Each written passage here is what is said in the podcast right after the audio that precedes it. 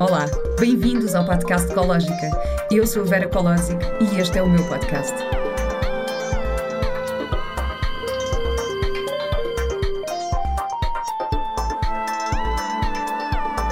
Com o apoio da Pivita. Bem-vindos a mais um episódio do podcast Ecológica. A minha convidada de hoje é a Carla Andrino, uma pessoa por quem tenho uma admiração enorme e um carinho muito, muito, muito especial. A Carla é atriz, tem uma vasta carreira em teatro e televisão e concilia também o seu trabalho de atriz com o trabalho como psicóloga. A psicologia para si não é um plano B, é uma paixão igualmente importante como a representação. Já nos conhecemos há algum tempo, mas aproximámos-nos mais durante o nosso recente espetáculo Monólogos da Vagina, que está neste momento em stand-by, mas que vai voltar em breve. Certo? Certíssimo. Olá, Carla. Olá, querida. Estava cheio de saudades tuas. e eu, agora até estou um bocadinho emocionada. é verdade, tudo o que eu disse é verdade. Eu tenho mesmo uma admiração muito grande por ti, tu sabes disto. E estou mesmo muito contente de, de, de teres disponibilizado para falares comigo e de fazer estas partilhas que eu acho que são tão importantes para as pessoas que nos vão ouvir. Eu agradeço o convite e, hum, e mais do que saber que tu gostas de mim, é sentir que tu gostas de mim. As palavras valem o que valem. Uh, mas eu sinto que, que, tu gostas de mim, como, como eu sei que tu sentes que eu gosto de ti. é verdade. Olha, Carla, tu fizeste hum, agora há pouco tempo um post sobre esta situação toda que nós estamos a viver. E tu escreveste uma coisa muito interessante. Tu disseste: o momento particular em que vivemos é um hino à integridade enquanto seres humanos, ao respeito e amor por nós e pelos outros trouxe-nos tempo para fazermos uma viagem interior e hierarquizar prioridades. Estamos fechados para balanço. E eu quero te perguntar qual é o teu balanço destes últimos tempos? Um, o, o balanço é, tirando obviamente a epidemia uh, e, e, as mortes que isso acarreta e que acarretou e que acarretará, um, foi um balanço positivo. Uh, tive mais tempo para mim. Uh, embora tenha continuado a dar consultas online, uhum. por WhatsApp ou, ou Skype, um, ehm, tive mais tempo para mim. Uh, como não ia gravar, a Nazaré também ficou suspensa e os monólogos da vagina também. Mas vamos voltar. Mas vamos voltar em força e esperamos das também. condições possíveis. Absolutamente, e esperamos uh, que o público volte também que vai ser também um belo desafio voltar a termos confiança, não é? É verdade. Estar, mesmo com este distanciamento social, podermos eh, estar uns com os outros, enfim. Mas foi um balanço positivo. Tive tempo para. Arranjei muito o meu jardim, uhum. tive horas e horas no meu jardim a tratar. Tenho jardineiro, mas pô-lo à minha maneira, mexer na terra, regar, um cheiro a terra molhada que é uma coisa que me dá. É uma coisa que me enche a alma, o cheiro a terra molhada, apanhar eh, as ervas daninhas. Eh, está exatamente como eu quero, tirar o que quer a mais fazer uma limpeza. Uh, isso também se traduziu em algumas coisas de casa uhum. que se percebe. Eu percebi que há coisas que não fazem falta. Estou a falar de coisas materiais e não é só redecorar a casa, não, é tirar coisas, não, não é preciso. Uh, uh, dei a quem precisa. Uh, foi uma limpeza, uma limpeza do jardim, uma limpeza da casa. Vi séries, que era uma coisa que nunca hum. tinha visto, um, da Netflix. Uh, Achas foi... que este tempo foi importante para perceberes aquilo que é realmente importante? Não, isso eu já, já percebi. isso é verdade. isso eu já percebi há muito tempo o que é que é realmente importante. Uh, e, e, o importante é o presente. É Sim. o presente. Eu vejo sempre um presente como se fosse um, um presente que se desembrulha e que se oferece e gosto de olhar para o presente com a curiosidade que uma criança tem quando recebe um presente, que é tirar o lacinho ou rasgar o papel e ver ah, o que é que vem lá dentro e, e, gosto de viver o presente com essa curiosidade de quem desembrulha um, um presente. Isso eu já aprendi. Sabes que isso é uma das, um bocadinho uma das ferramentas de mindfulness, é, é olhar para todas as coisas com, com curiosidade. E, e, essa metáfora do desembrulhar o presente é exatamente isso. É, vou, estou curiosa com o que é que o presente me está a dar neste Sem momento. Sem julgamento, é? Exatamente. É? Sem, sem julgamento e permitirmos viver a experiência tal como ela se nos apresenta. Porque é, com frequência vamos buscar o passado, não é? Uh, e algumas expectativas que vivem no futuro. Agora, permitirmos viver o presente como ele se nos apresenta, sem julgamento, é de facto um desafio de uma vida. Um, e que eu pratico diariamente, não é? Mesmo quando vem o passado, olha, vê lá que, que sirva de, de lição e que serve uhum. muitas vezes, mas com aprendizagem, não é? As coisas que eu gostei que, que me aconteceram no passado, repito-as, as que não gostei.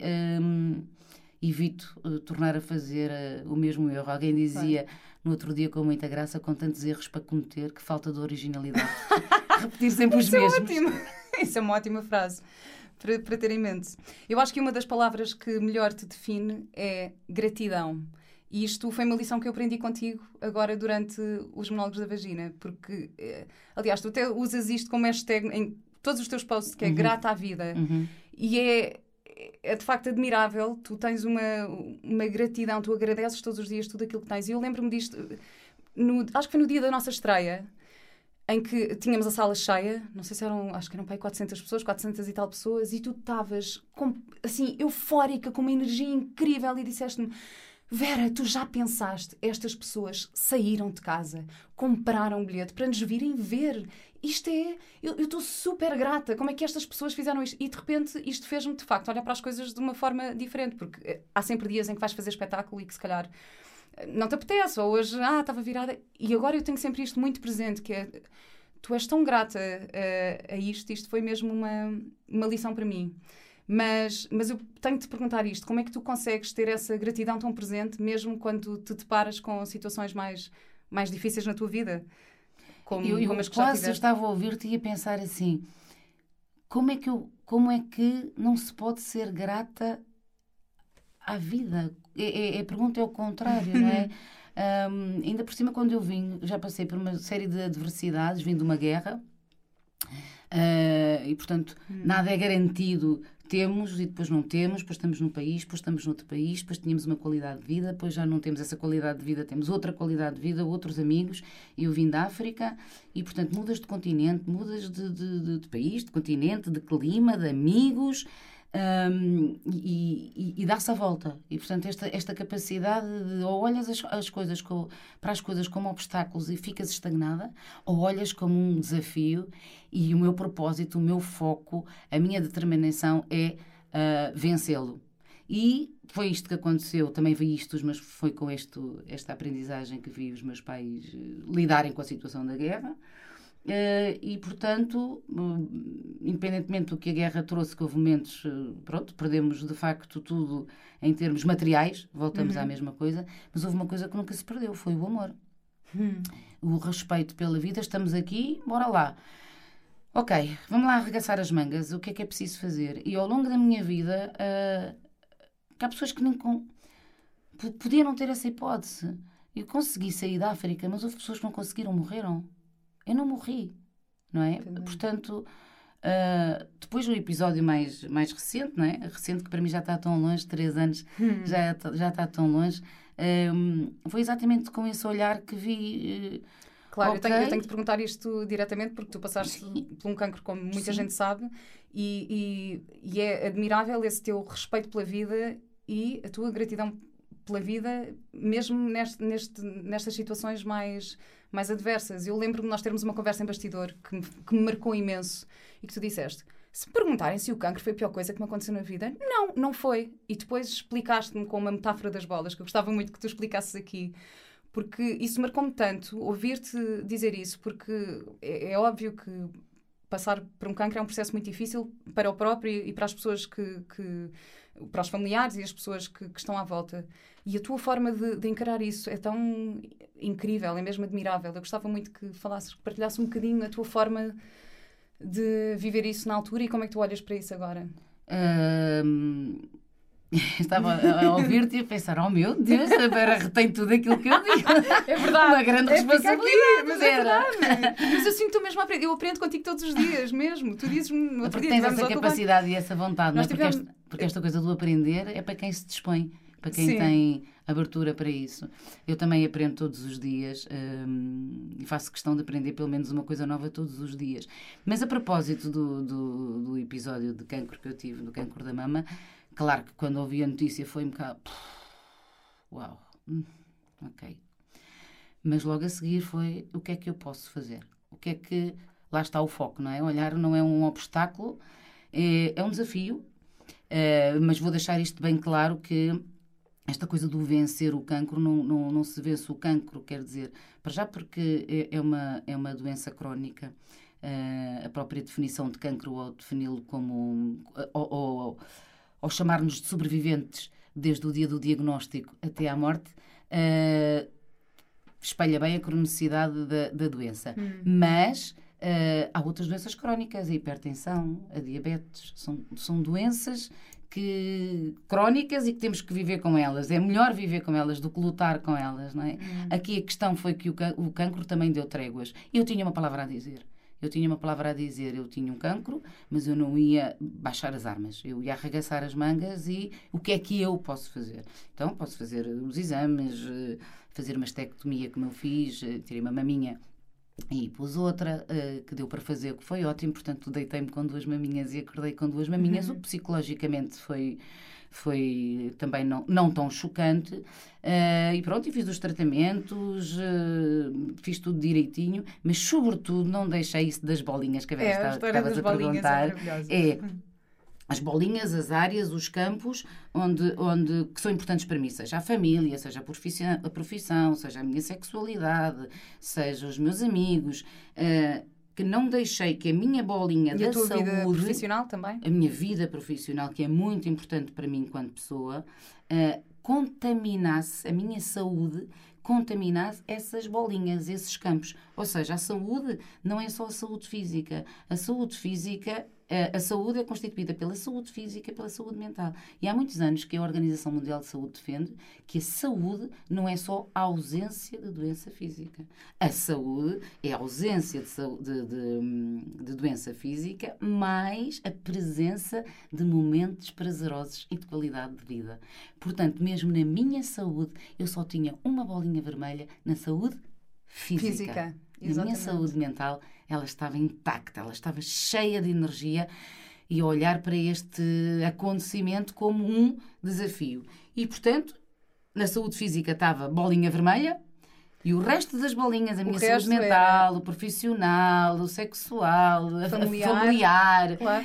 um, os amigos, essas bolinhas, não, não deixei que essa, que essa que a bola vermelha da saúde física contaminasse as outras bolinhas. Portanto, eu continuei, estava, estava com um projeto de teatro no, com o Fernando Mendes e assim continuei, continuei com as minhas consultas, uh, comprei, uh, ia dizer da peruca, comprei uma peruca porque percebi que ia cair o cabelo.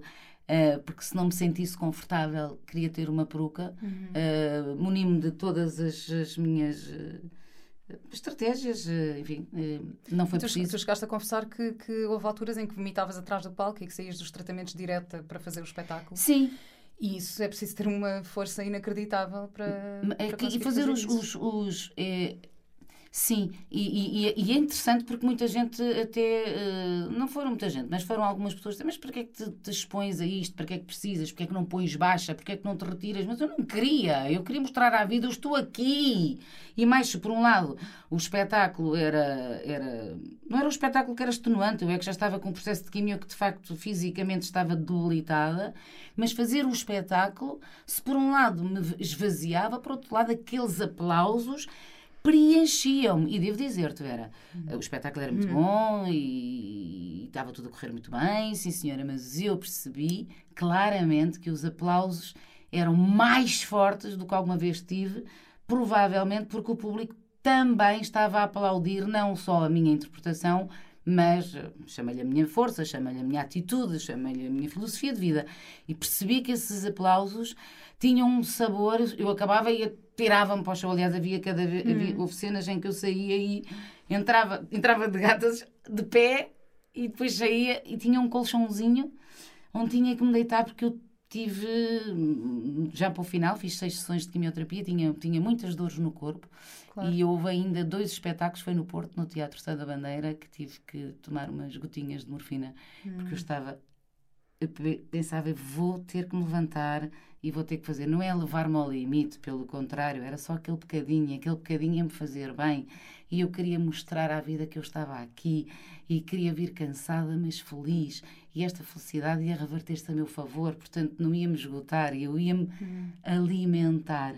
E, portanto, Tu alimentavas dos, dos aplausos, Alimentava-me e o público nem sabe. Aliás, eu nunca vi ninguém receber aplausos como tu. Tu és incrível. Quando acaba o espetáculo, tu recebes aquela energia com uma vontade, uma garra, uma felicidade. É maravilhoso, tu danças. É uma gratidão. tu danças, é gratidão. É mesmo É gratidão. Quando nós entramos, acabamos de fazer o nosso espetáculo, aí entramos e voas, meu Deus, ainda vieram e batem palmas é, e gostaram. E, e, nós saímos e tu sabes e entramos e agradecemos três e quatro e cinco vezes. Não param de bater palmas as pessoas estão de pé, mandam beijinhos. Eu, eu fico emocionada. Eu danço de alegria. Sim, tens uma relação com o público super próxima. Tu tens imenso cuidado em quando acaba o espetáculo ir cumprimentar as pessoas e, ter, e, dar ali um, um bocadinho de ti. É, é é maravilhoso. Mas em relação a todo esse processo que tu passaste, eu acho que o que é importante que também fica aqui é, possível. Tu, é possível. Tu, tu provaste que é possível. É possível, claro que há pessoas que têm situações eh, muito delicadas e que, que a doença, de facto, mas eu acho que esse teu exemplo do foco que tu colocaste em todas as outras partes boas da tua vida, uh, que te deu de facto essa força para, para encarares a situação desta forma. Isto é uhum. é um exemplo magnífico. É possível, é possível, é, é, é possível. Ponto. Sendo uhum. que, vou-te dizer mais uma vez que, porque o cancro também deu tréguas. Se tivesse outro, uhum. o, o tumor um, noutro local, uh, noutro estadio, uh, metastizado, com certeza não estaríamos aqui as duas a conversar. Mas eu, uma coisa estava decidida, eu ia fazer a minha parte. Uhum. E se tivesse que pode ah, dizer, podem estar a ouvir-nos dizer, mas correu bem, como tu estavas a dizer, e há, e há, e há tumores, enfim, noutras fases, noutros estadios e metastizados e não correm, não correm bem. Mas há uma coisa que eu não ia desistir. Eu podia morrer, mas ia morrer com a dignidade com que me esforço por viver. Eu uhum. nunca, nem filhos, nem netos, e agora estou a chorar, uhum. nem filhos nem netos, nem eu, nem o meu marido, alguma vez diriam que eu baixei as mãos baixei os braços e, e, quando choro, choro de emoção e de gratidão, hum. porque eu não baixei os braços. E a tua uh, família teve um papel muito importante nisto tudo também, porque tu, tu disseste isso, que foi... Uh, uh, não foi a família... Tu, tu disseste uma citação uma vez que a família estava lá, não era estamos aqui a apoiar, Exatamente. não, eles estavam lá. Eles, eles estavam lá, eles estavam lá, mas como sempre tiveram, por isso é que é a minha família. Uhum. Não, ah, eles estiveram muito presentes com o devido respeito, eu digo-lhes isso muitas vezes, e, e, para quem nos está a ouvir também é importante. A família é importante, obviamente que é importante, é a minha família, é, a minha, é o meu projeto de vida, é a minha vida, os meus amigos. Mas a força tem que vir de dentro para fora. De pouco serviria uh, eu desistir. Uhum. Tinha o marido, o pai, a mãe, a tia, o periquito, tudo a, a torcer por mim se eu baixasse os braços. A vida é minha, o corpo é minha, o tumor estava comigo, era eu. Claro que ajudou, reforçou, obviamente, mas claro. não é ah, eh, aconteceu tudo porque estava lá a família os amigos. A força vem de dentro para fora, a motivação é minha, a vida é minha. Claro que depois tendo este suporte também ajuda, não é? Mas este esforço todo é possível desde que faça sentido, desde que se utilize a palavra quero. Para mim, a palavra mágica eu quero. E eu tu até... quiseste ser resiliente e não ser a vítima. Tu disseste Exatamente. Isto. E há, às vezes há um bocadinho a questão quando nos deparamos com uma condição de saúde ou alguma coisa mais grave na nossa vida, que é porquê eu? Porquê é que isto me está a acontecer hum. a mim? E a pergunta que tu te fizeste foi diferente. Foi. foi uh, não foi porquê eu numa de ah, eu não mereço isto, foi o, o que é que, porque é que isto está aqui, o que é que isto me vai ensinar? O que é que isto me vai ensinar? O que é que isto vai ensinar? E, exatamente, foi isso. Eu não perdi tempo, porque a mim, porque, pelo contrário, eu costumo dizer, a, a, ter de ser, sublinho, a ter de ser, mais uma vez eu tenho que estar grata à vida, uhum. porque acontece isto. Uh, depois de eu ter terminado o meu doutoramento, de ter acompanhado a gravidez e terem nascido os meus dois primeiros netos, do Mário Rui ter lançado o CD dele, que era a minha uhum. prenda dos 50 anos. Uh, portanto, não podia estar uh, com mais força. Uhum. Uh, e, portanto, veio numa altura que eu estava cheia de força, energeticamente muito, muito forte. Uh, e que não comprometeu nem a defesa do meu doutoramento, nem assistir à gravidez e às ecografias dos meninos e, e, enfim, logo estar ali ao perto, perto deles quando eles nasceram e, e, portanto, a ter de acontecer até esse tempo de acontecer, eu estou muito grata. Hum. Uh, claro que se tivesse sido antes, era antes e ponto. Mas a ter de ser. hum, eh, foi. Estou muito grata que tenha sido naquele tempo. Uma vez disse a uma amiga minha, porque eu fiz 50 anos e tinha acabado de fazer os 50 anos, e disse: Agora vou cuidar de mim. Hum, e, e ela disse-me, quando, quando eu partilhei o que estava a acontecer, ela disse-me: Tu tinhas dito que a partir de agora, os próximos 50 anos, era só cuidar de ti. Não sabias era a que preço. Ah, pois não sabia, mas estou grata porque esta experiência ainda me fortaleceu mais. A gratidão à vida ainda aumentou. O dar valor às coisas realmente importantes, ao, ao estar, ao ser, mais do que ao ter. Ah, respeitar-me ao máximo, pôr-me em primeiro lugar, uh, ter-me muito, muito respeito e, e gratidão pela vida. É de facto a palavra que mais me sai.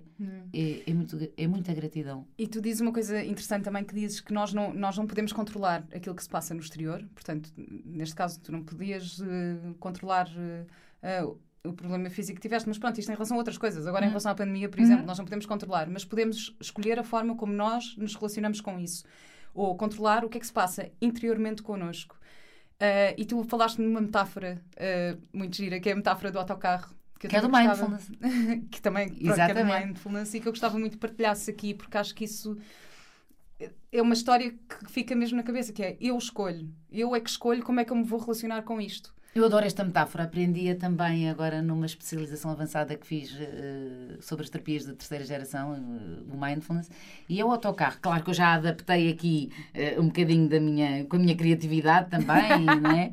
Gosto de, de pegar nas teorias, mas também pôr um bocadinho do meu lado pessoal, humano, da experiência de vida. Mas é- esta metáfora do autocarro tem o autocarro é o autocarro da vida. Todos nós temos um autocarro. Só que este autocarro tem uma particularidade. Todos os passageiros ou as pessoas que entram para dentro do autocarro jamais sairão. Vou repetir, jamais sairão. E se por um lado é "Ah, ai que horror, como é que eu tiro aquela experiência ou aquela pessoa da minha vida? Não, ela vai fazer parte da E minha podemos escolher se o autocarro vai para socorro, para ajuda ou para a Rua da Esperança. podemos escolher para onde é que ele vai. O que é que diz no título do O que é autocarro? que diz lá no, no título do autocarro? Mas quem é que vai a conduzir o autocarro? Sou eu que tenho que ir a conduzir o meu autocarro, que o pintei da cor que eu quero. Perceber se eu quero o autocarro amarelo e ele está amarelo. Está. Não, por acaso está um bocado castanho. Ok, então vamos trabalhar para pôr o, o- autocarro mais amarelo. E eu vou para o volante do autocarro. E coloco as pessoas todas que não as posso tirar da minha vida, posso é colocá-las noutro sítio. Calhar têm estado muito perto de mim.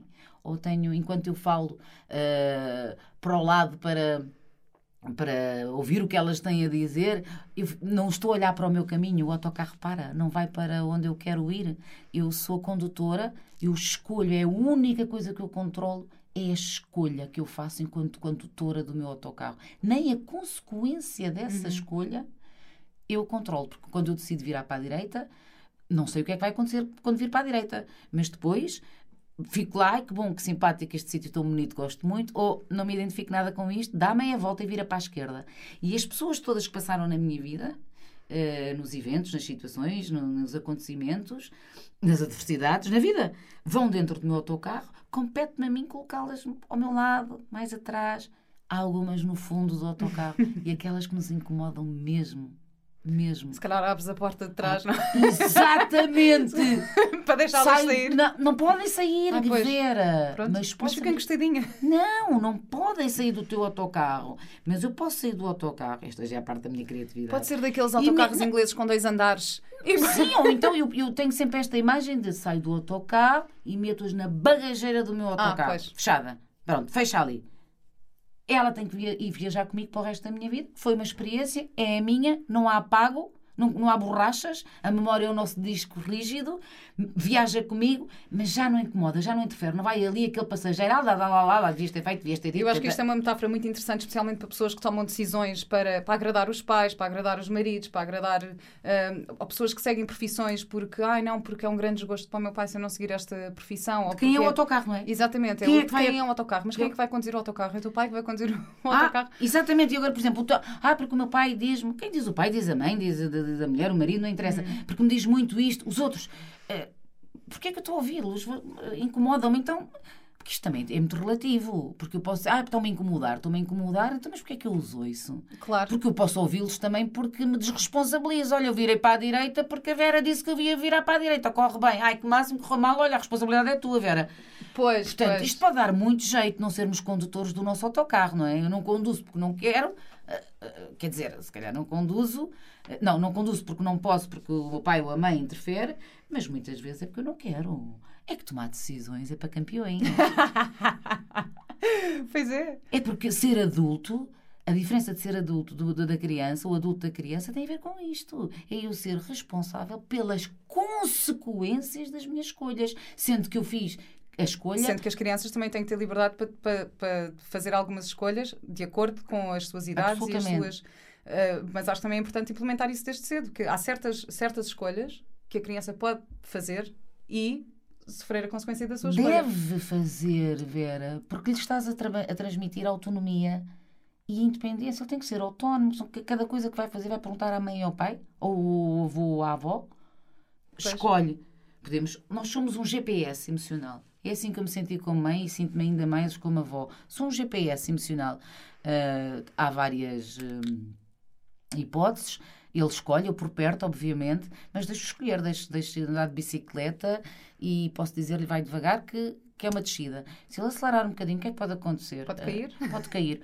Caiu, tudo bem. Ah, nós desinfetamos e pomos um pensinho e a próxima vez eu não vou precisar dizer, viste? Eu não te avisei. Pois é, é verdade. Ele a próxima vez vai dizer: Bem, eu vou, vou mais devagar ou vou a travar. Ok, eu estarei lá ao pé, mas eh, trabalhar autonomia e independência, porque senão ficamos todos muito.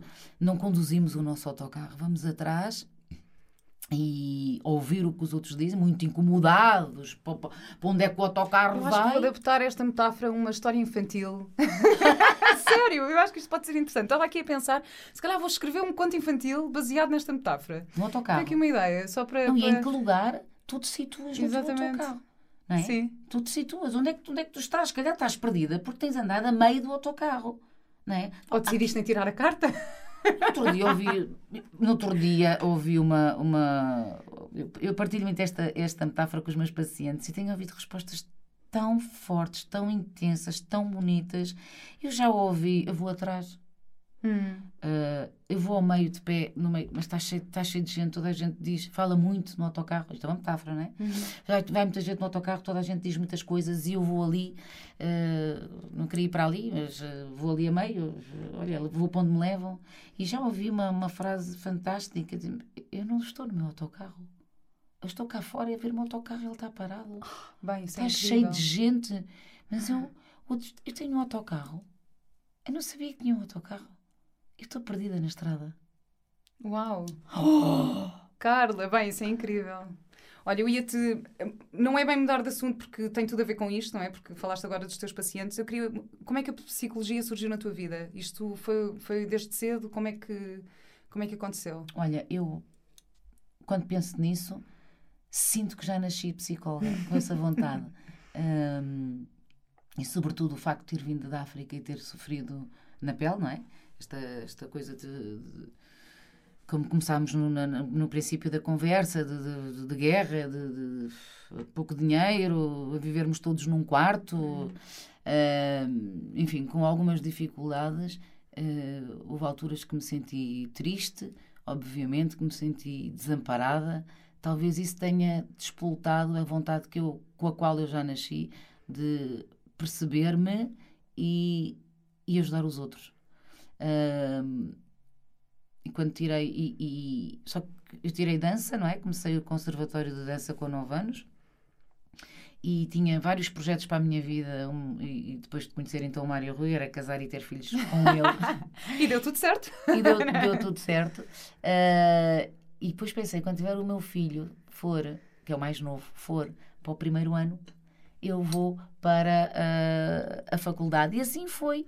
eu vou para a Então, que idade é que faculdade. já tinhas quando começaste? 29. Ah, já tinhas 29. Ah, ainda Já- vou a tempo. Eu se calhar ainda vou a tempo. Sempre a Se calhar ainda tempo, posso, ainda posso fazer um curso de psicologia, por acaso. Por acaso é um curso, devo dizer-te, que se devia tirar eh, assim, mais tarde, Sim. com 29, com 30, porque é preciso vida. eh, é quando tu falas num curso de psicologia, quando tu estás numa aula de psicologia a falar de depressão, quando tu deprimiste, hum. já deprimiste, é, parece que percebes melhor. Claro. Quando tu falas da relação da dia de mãe-bebê, que tu já foste mãe, bate de outra maneira. Claro. Não quer dizer que se tenha que viver as experiências todas para se percebê-las e para nos conseguirmos colocar no lugar dos outros. Mas que ajuda, ajuda. Portanto, eu aos 29 anos vou tirar a licenciatura no ISPA. Tirei, era com 5 anos, isto foi antes de Bolonha. Depois estive ali uns anos a exercer, e, porque já estava a fazer os malucos do riso, já tinha filhos, já, já tudo. tive a Martinha aos 20, portanto a Martinha já tinha 9 e o meu filho tinha 6, tinha entrado para o primeiro ano e lá fui eu para, para o ISPA. Tirei, eu, adorei, adorei, adorei, amei, adorei o ISPA, adorei a faculdade, adorei a psicologia, fiquei completamente apaixonada e depois tirei o mestrado e agora mais recentemente tirei o doutoramento. Portanto, faz-me todo o sentido. Eh, para o princípio da pergunta, uh, não sei, acho que nasci psicóloga. o facto da guerra uh, ter passado aquele mau bocado, emocionalmente falando, uh, me fez querer perceber uma série de coisas e ajudar, ajudar as pessoas, como eu gostava, se calhar na altura de ter sido ajudada e não, hum. não, não havia tempo, não havia espaço, estava tudo ali a, a tentar sobreviver, é que era tentar, pois. não basta estarem os meus pacientes uh, a ouvir o tentar, que é um verbo que eu não utilizo.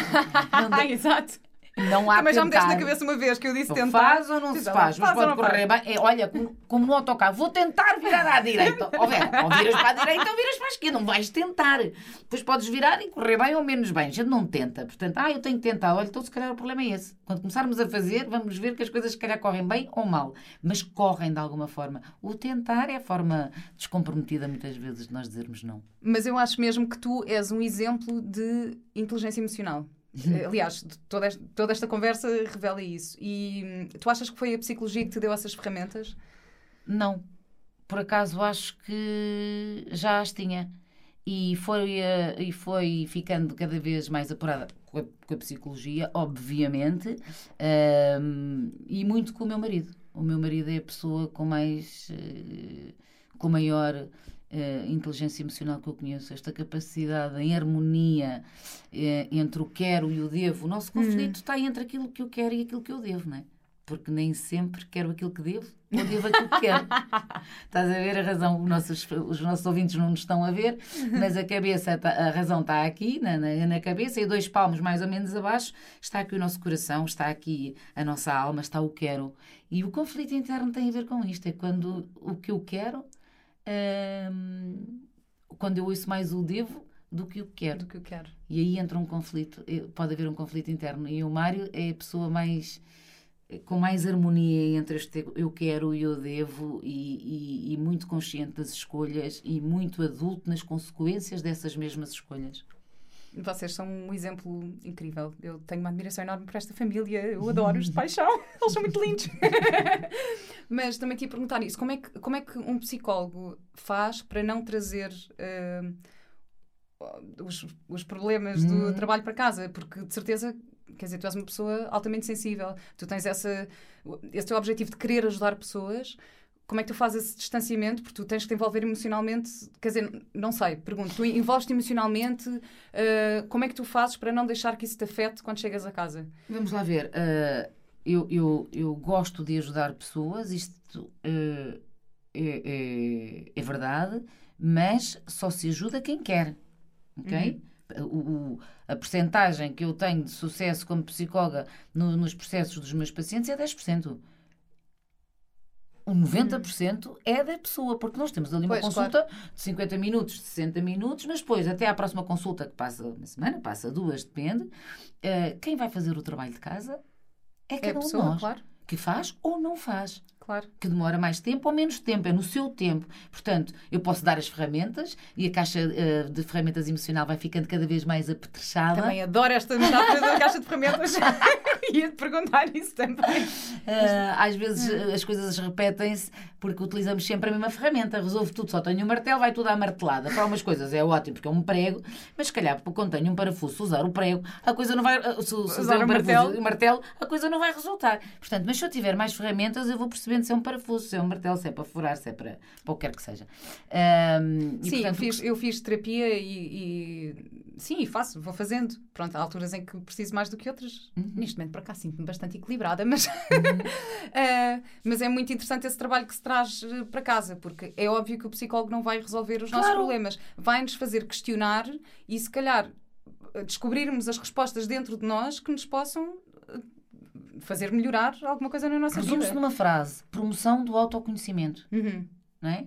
Ah, e, e eu, enquanto psicóloga, dou-te ferramentas para, para, as tua, para a tua caixinha ah, de ferramentas emocional ficar mais apetrechada. Agora, compete a ti utilizá-las ou não. Isso eu não faço, nem eu, nem nenhum psicólogo do mundo, certo? Claro. Agora, sobre trazer o- o- o- os problemas do- dos, dos pacientes para casa, ah, não te vou mentir, nem que, que há alguns que, que sejam mais, eh, mais duros, mais violentos, que mexam comigo, obviamente, mas faço como nós fazemos com os personagens. Também traz as personagens para casa. Também às vezes colam-se um bocadinho à nossa pele. Às vezes, às vezes fica um bocadinho. Fica um bocadinho. nesses, nesses dias que, que, que, que fica um bocadinho, também tenho umas estratégias. Venho do consultório mais devagarinho, em vez de vir de carro, venho a pé. ah, venho, se tiver de carro, venho com a janela aberta. ah, venho ouvir uma música.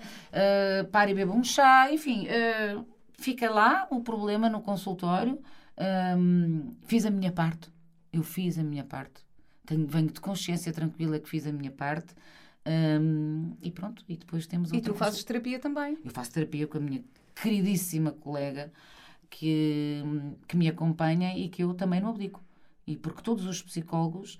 ah, ah, agora não ia dizer, ia dizer deviam, mas não. Mas é- para mim faz-me faz todo o sentido. Faz-me Claro. todo o sentido. Eu, eu acho que toda a gente, eventualmente, na vida deveria eh, fazer terapia de, de uma maneira ou de outra, porque é realmente isso. O autoconhecimento é tão importante e faz-nos perceber tantas coisas. E os condicionamentos que nós temos de, de infância, de família e do passado, às vezes coisas que nós nem sabemos e que de repente estão inatas em, nó- em nós. É tão importante fazer eh, terapia. Eu acho que é. é, é preciso desmistificar um bocadinho que ai, terapia é para as pessoas que estão deprimidas ou para as pessoas que estão Olha, mas cada Não vez. é. Mas não é, não é, Vera. E vou-te dizer, Não vou é. dizer mais. Cada vez mais eh, se nota isso. Hum. Eh, não vêm só pedir.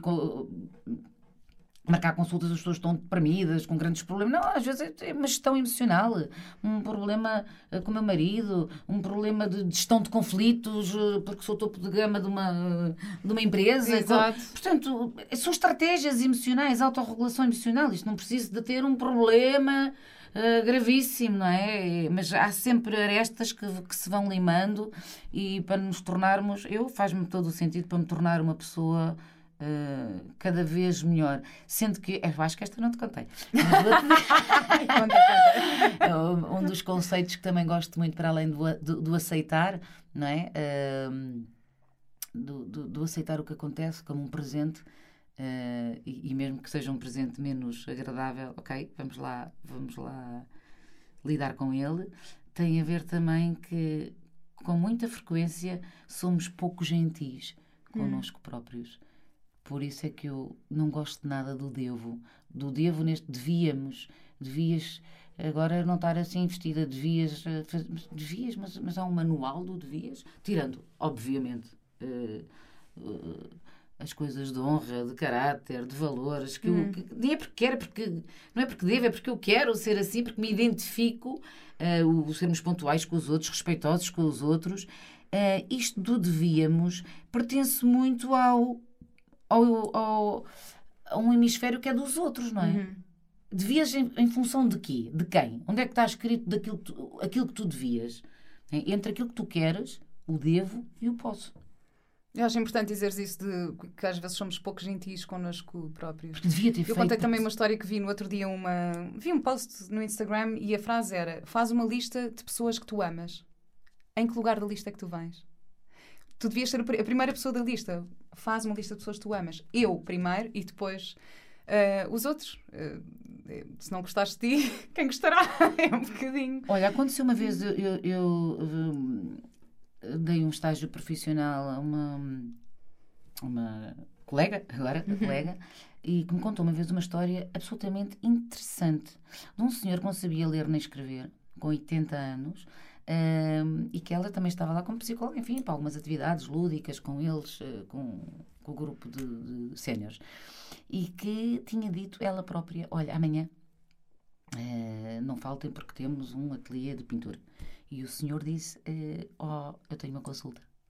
E ela disse, pois, mas veja lá, porque olha, temos as telas, temos as tintas, e vem a professora não sei do quê e tal, e coisa, e portanto veja lá, porque nós temos mesmo a aula e era importante que viesse. E ele disse-lhe, eu tenho uma consulta. uh, isto repetiu-se mais duas ou três vezes, até que ele, muito humildemente, disse, olha, doutora, eu não sei ler nem escrever, mas quem inventou os verbos devia saber o que é que estava a fazer. A doutora está a dizer que nós temos uma aula de, de pintura amanhã, e eu estou-lhe a dizer, eu tenho uma consulta. É genial. Isto é genial. É ótima. E que de repente resumes eu tenho uma consulta e se É a minha ótimo. consulta é importante para mim, eu não venho à aula de, de pintura. Percebo que seja importante e que para a psicóloga que fosse importante que ele também estivesse presente. E, e eu roubei, entre aspas, esta história e partilho com frequência também, porque eu, eu. E, não, e muitas vezes as pessoas não utilizam o eu à frente porque acham que é um ato de egoísmo. Hum. Pensa primeiro nos outros. Mas eu estou a pensar nos outros.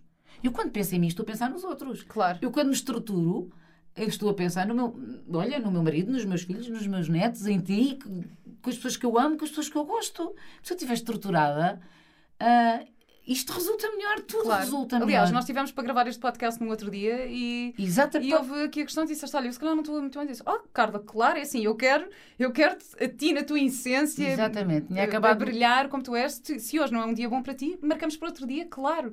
Ah, e este, isto também é um respeito mútuo, não é? Mas claro que tu tinhas de pôr a ti à frente. Agora ias pensar o quê? Ai não, agora vou deixar a Vera na mão. Tudo bem, mas Para já, dizer- senti que também não te ia deixar na mão porque tu tinhas outras pessoas. claro. E era a história do devia. Uma coisa era termos marcado e, e tem de ser, e tem de ser, tem de ser. Outra coisa é, até havia outras pessoas para fazeres o podcast. Eu tinha-me lesionado, lembras na minha, nas minhas, minhas caminhadas, lesionei-me e disse: Olha, eh, posso fazer, mas não estou nada bem. Não ia sair como está a sair hoje. Eh, não era melhor. Bem, não era tão, tão natural, tão à vontade, tão bem disposta como Claro. estou, não é? Claro. E, portanto, respeitar-me a mim hum, e esse respeito não, não é pedir aos outros que tenham respeito por mim, é começar-me a respeitar-me Claro. a mim que depois a vida devolve-me. E eu acho isso muito interessante também porque tu também tens isso na tua relação. Tu tens uma família maravilhosa, tens o Mário, tens os teus dois filhos. Há quanto tempo que vocês estão juntos? 37. 37 anos, isto é incrível! Como é que se faz isto, Carla? Como é que se faz É isto? mais do que a tua idade. É mais do... Quer dizer, isto é mais do que a minha idade. É Como é que isto se verdade. faz? Isto é maravilhoso. Eh, Vocês têm. um, é assim, claro que obviamente nenhuma família é perfeita e há sempre os seus eh, atritos e as suas coisas, mas a forma como vocês lidam, o ponto onde vocês estão, vocês são um exemplo eh, maravilhoso. E tu disseste naquele dia, disseste, e sabes porquê? Porque nesta relação não são só duas pessoas, existem são três pessoas. Eu vou passar a eu, ter mesmo muito cuidado com o que diga a porque ela Eu absorve tudo. Eu Mas ouço tudo. Uh, tu disseste, há o eu, o tu e o nós. Portanto, na verdade, somos três pessoas. Isto na minha relação com o Mário. E tu disseste que, que isto é uma coisa que tens muito presente, não é? Muito tens presente. o, o espaço Muito. para ti, o espaço para ele e o espaço que é vosso em conjunto. Tu achas que isto é um, um segredo para manter uma família equilibrada? Qualquer relação eh, equilibrada, eh, sendo que o equilíbrio, o equilíbrio não é um ponto estático, é Claro. uma coisa dinâmica, mas Sim. sim, eh, eh, eh, passa muito por aí. Eu não me desrespeito enquanto. Eu, antes de ser a mulher do Mário, a mãe da Marta e do Martim ou a avó do- dos quatro netos, eu sou a Carla. Já era antes Uhum. deles. E, portanto, eu tenho, eh, olha, os podcasts para fazer com as minhas amigas, tenho as minhas unhas, tenho a minha caminhada, tenho a minha psicologia, tenho um mundo de coisas que eu gosto de fazer. O Mário, as dele, e depois temos nós, o casal. E há vários nós também, olha, bolinhas. Há uma coisa que sou eu e o, e o nós Mário. pais, nós namorados. Exatamente. E uma coisa é a conjugalidade, eu e o meu marido. Outra coisa é a parentalidade, nós, enquanto pais Claro. daqueles. E, e mais, e ser pai do Martim, pais do Martim, é diferente de ser Sim, pais claro. da Marta, porque ai, são filhos do mesmo pai e da mesma mãe. Mentira! Eu, quando fui mãe de- de- do Martim, já não era a mesma, ma- a mesma pessoa que quando fui mãe da Marta. Portanto, é o mesmo pai e a mesma mãe? Não é. Já não éramos as mesmas pessoas, sendo que depois também nasce outro ser que também não é igual ao outro. Portanto, Claro. a relação é completamente diferente. E esta capacidade de nos adaptarmos ao outro também vem aqui no eu, no tu e no nós. Não é? Claro. Há um eu que sou eu, há um tu que é o outro, olha tu, pronto, também. E depois há o nós, a nossa relação profissional, as nossas. Claro. Não é? Ma- Mas ter sempre lugar a, a- a dar lugar ao tu e a nós sem nunca perder o eu. Aliás, porque quem vai para o nós é o eu e é o tu. Exatamente. E outra, outra máxima da minha vida é eu não quero ter razão. Há muita gente que perde muito tempo, quer ter razão e a razão é isto, não percebes? O que é que não estás a perceber que isto é preto, mas só pode ser preto, é preto, mas calhar para ti é castanho escuro. Mas é, é, se for realmente importante debatermos isto, vamos debater, mas há tanta coisa que não é importante. Hum. É, é preto ou castanho escuro, uh, ok. Mas eu não tenho que perder o meu tempo. Isso é que eu acho que é perder tempo. E eu na vida não tenho tempo a perder tempo. É Perder tempo a ter razão. a perder. de- Não estás a ver que isto é assim? Porque- Mas espera- mas espera aí, vou-te explicar. Não, é que não estás bem a ver. Não, eu é que não estou a ver que há outra perspectiva. Estamos Eu, aqui duas, se tivéssemos normalmente 10, de- de- há pessoas, temos 10 visões diferentes sobre a mesma coisa, não é? Eu normalmente tento, tento encarar isso com, com a, a curiosidade que estávamos a falar, que é ah, é, tu vês castanho escuro, então explica-me porque é que vês castanho Ok. escuro, ou, ou de, de que forma, onde é que tu vês o castanho escuro, porque eu não estou a conseguir ver, só estou a conseguir ver, esta, mas gostava muito de perceber, tento encarar eh, isso mais ou menos assim na relação. Houve outra coisa que tu me disseste muito importante em relação às, às relações, que é a equação expectativa igual a frustração, que é quando tu tens a expectativa que o outro responda de uma certa forma, isso vai dar frustração, certamente. Pois, Ahm, É porque assim, voltamos ao autocarro e às escolhas. Se nós sabemos que a única coisa que nós escolhemos é. é hum, o, único controle que temos sobre as coisas são sobre as nossas escolhas, nem das consequências delas eh, controlamos. Ui, caíram os óculos. Hum, como é que tu podes querer pensar ou controlar aquilo que o outro vai fazer ou dizer. Quer dizer, no máximo pode ser que tu gostarias que as coisas acontecessem assim, mas mantém-te de, de mente aberta. Eu não posso estar à espera. Agora a Vera. eh, Acaba este podcast e, e diz-me: ah, Ai, foi espetacular. tu não dizes, vou pensar: Ai, se calhar não gostou. Porque Eu estava à espera, não estava à espera que ela me dissesse isso. Eu disponibilizei-me para aqui com ela e ela não. De... É Mas assim, também acho que se sentisse, eh, acho que também é bom haver, haver abertura para, para expressares aquilo que sentes, se dizer, olha, eu não, não te quero cobrar, não quero nada, mas eu senti isto. Pronto, se calhar estava aqui com uma expectativa. Acho que também não tem mal, se calhar. eh, Mas, mas- partilhar. mas aqui, sim, mas aqui a questão é o melhor, que nem sempre se consegue, obviamente, isto não é, isto não corre tudo bem, não é? mas ter em mente que a expectativa vive no futuro. Hum, Eu sou uma mulher do presente. espetacular. E aquilo que eu acho que vai acontecer, que a Vera vai dizer, ou que a Vera vai fazer, e depois a Vera não diz, ou a Vera não faz, e eu não estava nada à espera. Fiquei Claro. completamente desiludida, a sério, eh, amor, vê lá tu, que, que- calma aí, mas onde é que, quem é que me mandou meter na cabeça, não é? Eu gostava que dissesses, não dizes, não fizeste, mas é assim, não colocar a responsabilidade eh, de- de- da minha felicidade no controle sobre aquilo que eu gostava que os outros fizessem. Quer Claro. dizer, isso é. Isso é e, e depois voltamos outra vez ao colocar-me no presente. Eu, eu sou uma mulher do presente, eu quero estar no presente, eu não quero estar no futuro e a expectativa vive no futuro. Não quero lá estar. Quero lá chegar. mas E, a, depois- e a- a minha última pergunta do podcast normalmente é sempre qual é a tua ecológica de vida? Mas eu acho que tu já acabaste de responder. Portanto, acho que a tua ecológica é manter-te no presente. Manter-me no presente, manter-me no presente, manter-me no presente, desembrulhar cada momento com a curiosidade hum, e com a gratidão de o ter recebido. Carla, obrigada por esta partilha maravilhosa. Obrigada por teres aparecido na minha vida, porque tenho aprendido imenso contigo. Ahm, é um bocadinho por ti que este podcast aconteceu. Isto, pronto, eu já agora vou partilhar isto, mas esta ideia surgiu-me durante eh, os bastidores dos monólogos da vagina e eu estava, estava com a Carla e disse: Ah, estou aqui com uma ideia de fazer um podcast, não sei o quê. E por alguma razão, não sei, a, a- a Carla falou-me no estúdio, que é o estúdio do Mário Rui. Nós estamos neste momento em casa da Carla, no estúdio do maravilhoso Mário. E eu tenho que vos agradecer por, eh, por tornarem este podcast possível. E acho que, na verdade, este, isto que aconteceu entre nós foi um bocadinho a prova de que quando tu queres muito uma coisa, o universo conspira a teu favor. Não e, tenhas dúvidas. E eu tenho que te agradecer por isto, Carla, e pela tua presença e, eh, presença e influência maravilhosa na minha vida. E obrigada Olha, por esta ah, conversa. tu fazes-me chorar, ah, mas eu é que tenho que te agradecer deixares-me no teu autocarro. E vais num lugar bem lá à frente. Vou no lugar onde tu me puseres, mas vou, vou, vou no teu autocarro porque é uma escolha tua. Obrigada. Obrigada.